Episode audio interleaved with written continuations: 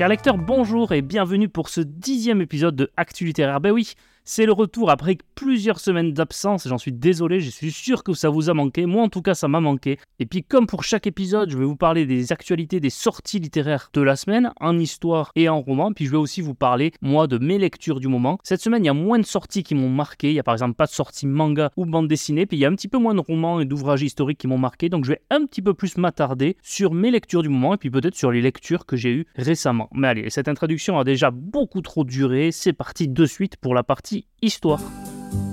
Pourtant,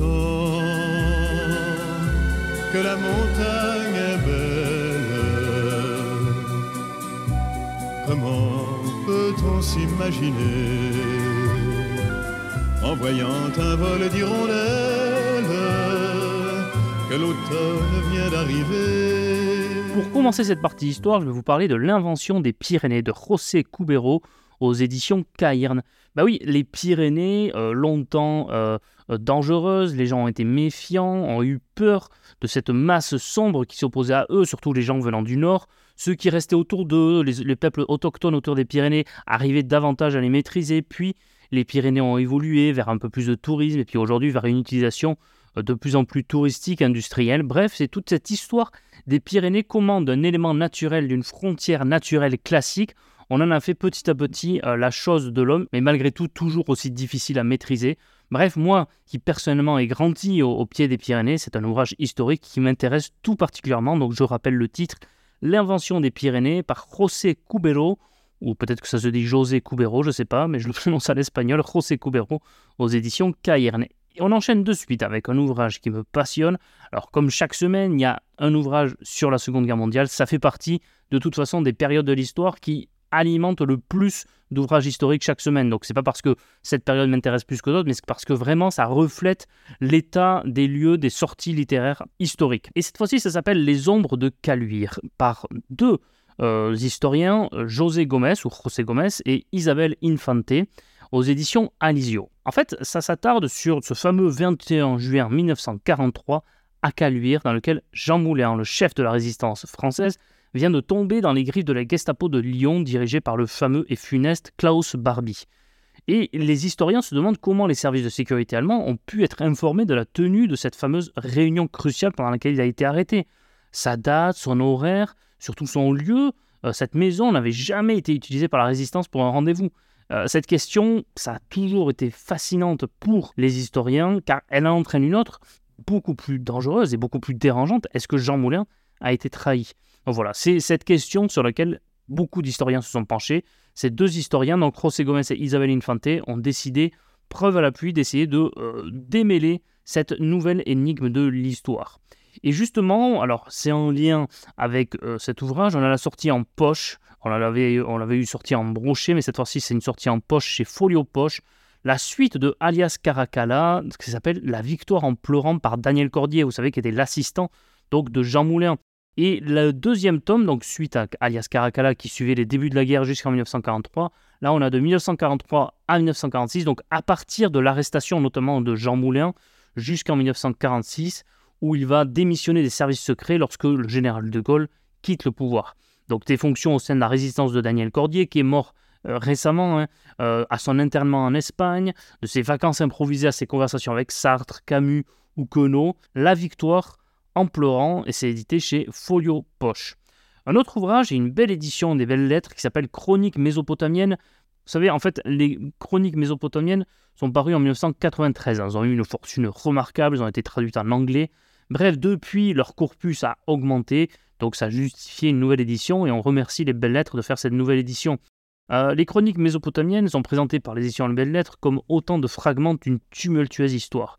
Euh, la fondation et la chute des royaumes conquérants, euh, des batailles, des usurpations, des retournements d'alliances, des morts violentes, bref, aussi des réflexions sur l'institution royale. On y mentionne aussi euh, la lente dérivée mentale d'un souverain babylonien, par exemple, des pandémies, des indications météorologiques, bref, de véritables chroniques mésopotamiennes. Et moi, j'aime beaucoup l'idée, et je sais qu'on peut faire confiance aux belles lettres pour rendre compte de cette époque et de cette civilisation incroyable qui était la civilisation mésopotamienne. Autre ouvrage, Ça s'appelle Histoire du drapeau de France et d'ailleurs. Et ça, ça me passionne. Ça, ça m'intéresse vraiment. C'est écrit par Bertrand Gallimard Flavigny. Et ce n'est pas édité chez Gallimard, c'est édité évidemment chez Perrin. Donc le drapeau qui est l'emblème national, mais qui ne l'a pas tout le temps été. Donc ça retrace l'histoire du drapeau en France, mais également ailleurs. Pourquoi ce choix de couleur? Pourquoi ce choix cette symbolique? On a, vous savez, plusieurs drapeaux, on les confond parce que les couleurs sont pas dans le même sens. Mais l'ouvrage va certainement nous expliquer pourquoi dans ce sens et pas dans l'autre en France?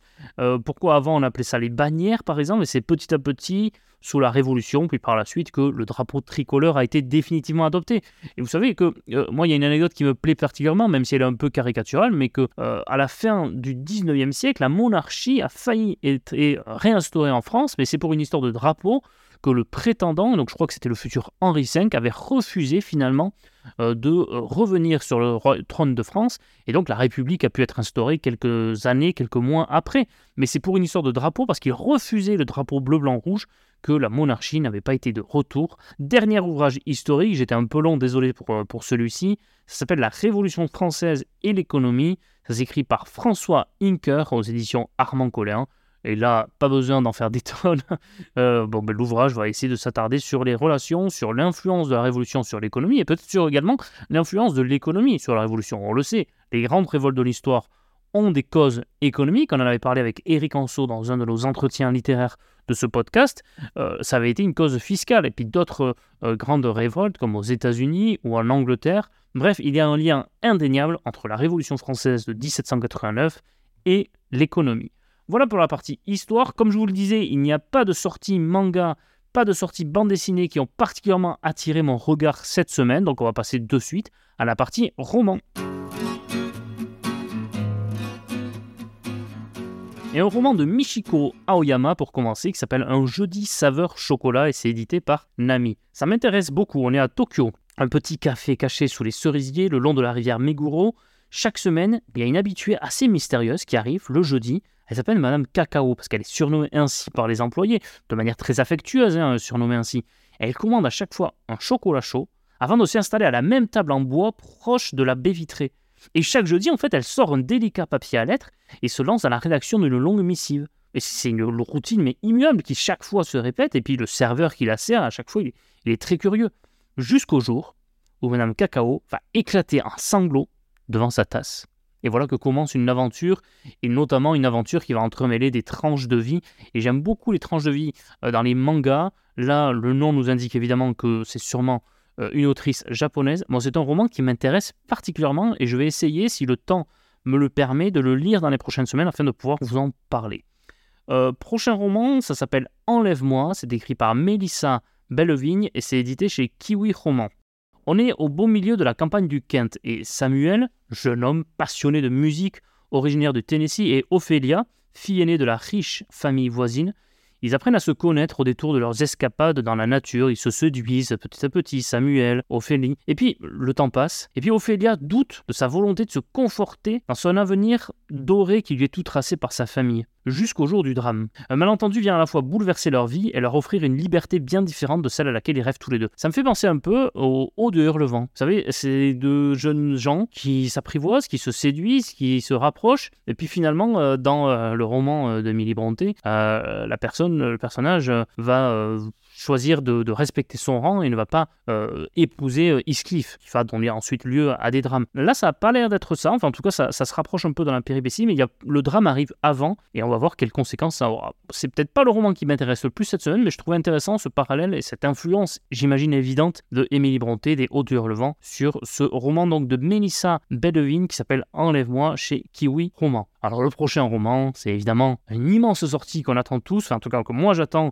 et que j'imagine que plusieurs euh, auditeurs et auditrices du podcast attendent, c'est le tome 2 du Chevalier aux épines de Jean-Philippe Javorski. Vous savez, on l'a reçu, cet immense auteur, ce maître de la fantaisie française, j'avais eu l'immense honneur et le grand plaisir de l'accueillir sur ce podcast pour l'interview dans le cadre du tome 1 du Chevalier aux épines, ben là le tome 2 sort toujours au mouton électrique, ça s'appelle Le Conte de l'assassin. Difficile de résumer vraiment sans révéler des parties importantes de la première partie parce qu'il se passe quelque chose de tellement extraordinaire à la fin du tome 1 que si là je commençais à vous résumer le tome 2 tel qu'il nous a été délivré par les moutons électriques, ben, ça gâcherait le plaisir de ceux qui n'ont pas encore lu tome 1. Donc moi je trouve que tout ce qu'il fait est génial, donc allez-y. Allez, le prochain ouvrage, c'est un ouvrage particulier, c'est pas un roman, mais on est toujours un peu dans la fantasy. C'est écrit par Raphaël Morel chez Henrik Edition et ça s'appelle Le droit dans la saga Le Seigneur des Anneaux. Vous savez, cette euh, saga mythique. Raphaël Morel va décider de décortiquer euh, certains éléments de la saga du Seigneur des Anneaux à l'aune d'une analyse juridique. Par exemple, est-ce qu'il faut condamner ceux qui ont commis des crimes sous l'influence de l'anneau? Est-ce que le Mordor est un État terroriste? Est-ce qu'il fallait le démilitariser? Est-ce que Gandalf doit être jugé devant la Cour pénale internationale? Est-ce que Saruman a le droit de modifier génétiquement des orques Toutes ces questions, en fait, Raphaël Morel va essayer de réfléchir sur la représentation du droit et dans la justice dans la saga du Seigneur des Anneaux. Alors, je vais vous le dire de suite, je suis un peu perplexe voilà, sur cet ouvrage. Euh, je comprends l'idée euh, sur certains ouvrages comme euh, la science-fiction, comme chez Star Wars, quand certains avaient essayé de faire une analyse juridique et constitutionnelle, parce que ça avait un vrai intérêt dans Star Wars, que l'impact constitutionnel de la manière dont Palpatine avait petit à petit fait de la République un empire, là, oui, mais dans Le Seigneur des Anneaux, les questions qui se posent juridiquement, dans le livre, les personnages, le lecteur et Tolkien ne se les pose jamais, jamais. Euh, là, il essaie de nous dire, on va essayer d'analyser la représentation du droit, mais pourquoi en fait? Pourquoi? Quel intérêt? Là On est dans une mythologie, on est dans des mythes, on est dans la fantaisie. Pourquoi vouloir apporter cette rationalité? Et surtout à l'aune d'un droit euh, très français, très européen, quand on sait que Tolkien a voulu faire une mythologie britannique, une mythologie anglaise, quand on connaît les différences euh, presque dogmatiques qu'il y a entre le droit français et le droit anglais, je suis très perplexe de ça. Si c'est juste sur le ton de l'humour et qui permet de rendre un hommage au Seigneur des Anneaux en faisant un petit peu de droit et donc en aidant peut-être les étudiants en droit à réviser, alors là je dis génial. Si c'est une analyse très sérieuse sur la représentation du droit dans le Seigneur des Anneaux, alors là je dis attention, je ne l'ai pas lu, donc je n'irai pas plus loin dans le jugement, mais je le dis de suite, je suis très perplexe sur cet ouvrage avant tout. Allez, prochain ouvrage, ça s'appelle Les Reines Maudites, et le tome 1 s'appelle Catherine d'Aragon, et c'est écrit par Alison Ware aux éditions Hauteville. Et là, on a un ouvrage qui essaye, sous la manière romancée, de raconter la vie de Catherine d'Aragon. Vous savez, cette fameuse femme qui a été envoyée à, 16 ans euh, de son Espagne natale pour épouser le prince Arthur, qui deviendra le futur roi d'Angleterre. Sauf que le prince Arthur meurt prématurément, et elle va devoir épouser le frère de Arthur, Henri VIII, et on connaît le destin assez funeste des épouses d'Henri VIII. Voilà, donc euh, j'en dis pas plus sur Catherine d'Aragon. Ceux qui ont vu euh, la série Tudor voient, je pense, de quel personnage il s'agit.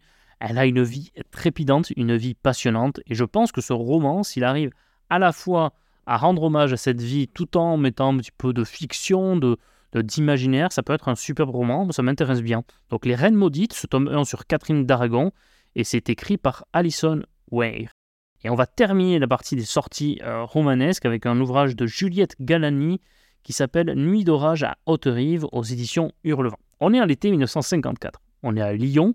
Comme chaque année, l'illustre famille des Bellamy se retrouve dans la demeure de Haute-Rive. Or, pendant deux mois, à ce moment-là, la villa devient le théâtre de réception des plus grandioses de la région. Bref, c'est la fête. Mais derrière les regards affables, les sourires transpirent de rancœur. Et bientôt, il y a des tensions de plus en plus vives qui vont apparaître entre les générations et qui vont s'accroître au même rythme que la température, jusqu'à l'éclatement le plus funeste. Donc là, on a un roman, je trouve, peut-être un peu classique, avec euh, une famille dans laquelle tout a l'air d'aller bien et puis que ça éclate. Moi, ce qui m'intéresse, c'est savoir comment ça éclate et jusqu'où ça va aller. Donc un roman que j'ai trouvé intéressant, c'est pour ça que j'avais choisi de vous en parler euh, cette semaine. Voilà pour la partie sortie roman. Finalement, je vous avais dit oui, euh, j'ai pas grand chose à vous dire, il n'y a pas beaucoup de sorties. Et je suis presque euh, à 10-15 minutes d'enregistrement. Avec le montage, je ne sais pas combien ça va donner. Mais euh, voilà, comme d'habitude, Adrien, il est bavard. Donc Adrien, il va de suite vous parler de ses lectures actuelles. Et j'ai plusieurs lectures en cours. J'avais terminé, vous vous souvenez, le fameux Monde comme volonté et comme représentation de Schopenhauer. Plusieurs fois, à chaque fois, je vous disais oui, je suis encore en train de lire, etc. Ça y est, il est terminé. Et actuellement, en lecture philosophique, je lis les pensées de Blaise Pascal.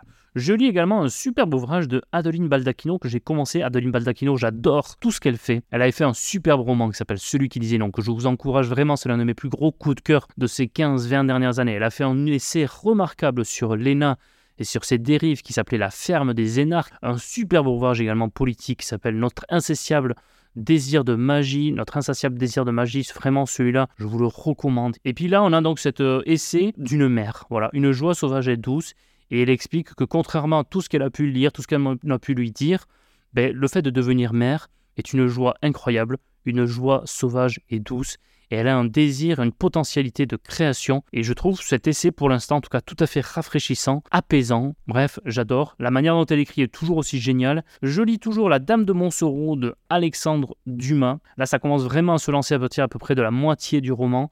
Et ça y est, je suis parti. Alexandre Dumas, il a réussi à m'accrocher. Au début, je n'étais pas trop dedans, mais ça y est. Maintenant, je suis lancé, donc c'est bon.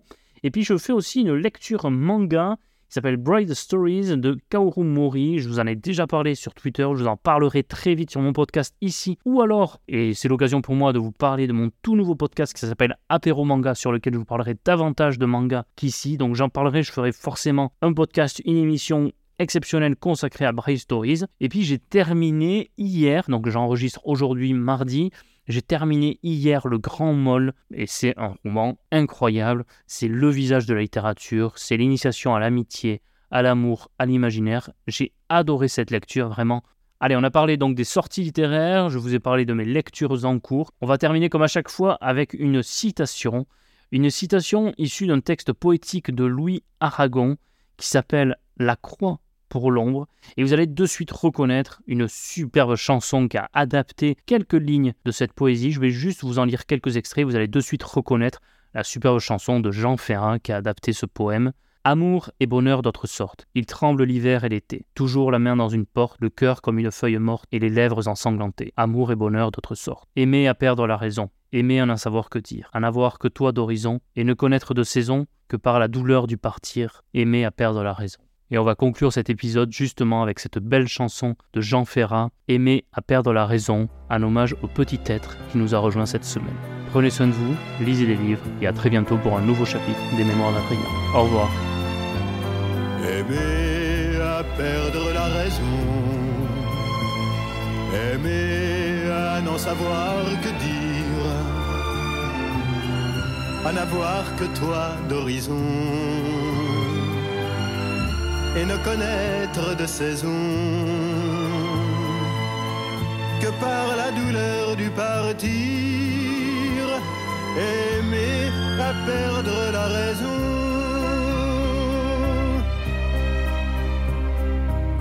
Ah, c'est toujours toi que l'on blesse, c'est toujours ton miroir brisé, mon pauvre bonheur, ma faiblesse. Toi qu'on insulte et qu'on délaisse.